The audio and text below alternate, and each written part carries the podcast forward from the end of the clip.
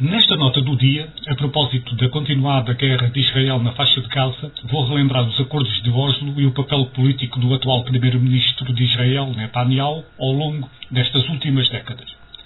Em 1993, os acordos de Oslo, assinados pelo palestiniano e líder da OLP, Yasser Arafat, e pelo primeiro-ministro israelita Yitzhak Rabin, abriram o caminho para a paz no conflito israelo-palestiniano, baseado na solução dos dois Estados. A extrema-direita israelita e o Hamas no lado palestiniano opuseram-se veementemente ao processo de paz. Na noite de 4 de novembro de 1995, mais de 100 mil pessoas reuniram-se em Tel Aviv naquela que foi a maior manifestação pacifista que Israel alguma vez assistiu. O primeiro-ministro israelita Yitzhak Rabin sobe ao palco, agradece à multidão por estar presente em grande número, apoiando um acordo histórico que reconhecerá a autonomia da Palestina às 21h50 desce do palco e vai até ao carro. E nesta altura a história muda.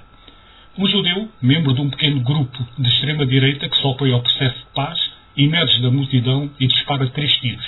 Yitzhak Rabin foi ferido no baço e na coluna. Levado de urgência para o hospital, morre às 22h30.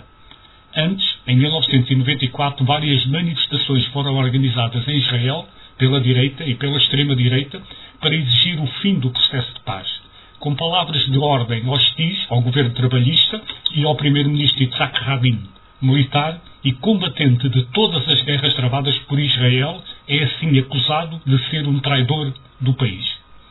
É neste contexto de ódio ao primeiro-ministro Yitzhak Rabin que emerge Benjamin Netanyahu, como um dos principais instigadores deste clima.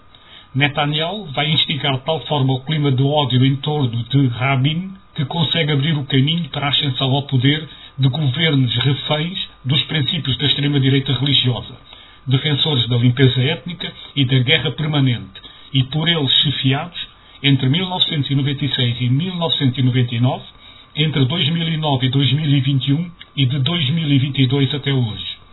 A atual intervenção de Israel na faixa de Gaza, que merece a acusação de genocídio atualmente discutida no Tribunal Internacional da Haia, perante estes antecedentes fica mais clarificada. Bem como fica igualmente evidente que a única solução para a paz será retomar o caminho dos acordos de Oslo, com base na solução da coexistência pacífica de um Estado palestiniano e de um Estado israelita.